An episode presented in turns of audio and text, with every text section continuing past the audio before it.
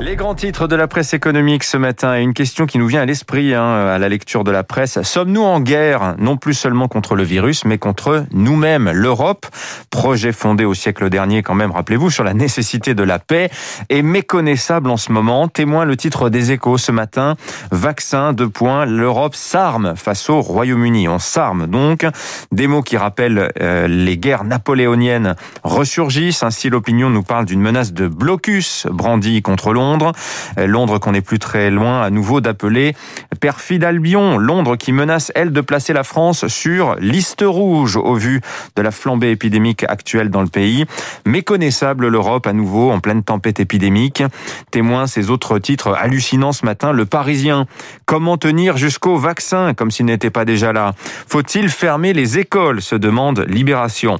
Alors donc sommet à Bruxelles aujourd'hui en visio sans débat. Joe Biden en guest ce soir.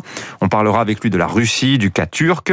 Avant cela, on devait parler passeport vert, lever des restrictions à la liberté de circuler. Il ne sera finalement question que des vaccins. Faudra-t-il compter que les États-Unis euh, nous donnent des doses pour apaiser la Commission qui projette de bloquer les exportations vers les pays qui ne jouent pas la réciprocité? Il n'est question là évidemment que du Royaume-Uni et dire qu'il y a quelques mois encore, hein, on faisait la leçon aux États-Unis sur le nationalisme vaccinal, le vaccin bien universel qu'on disait.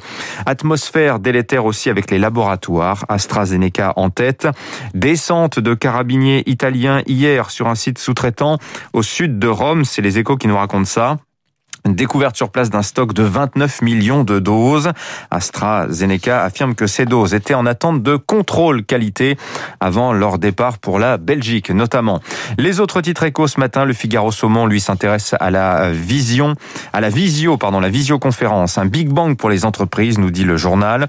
Le Figaro tout court, lui, 2022, l'Europe au cœur de la stratégie d'Emmanuel Macron.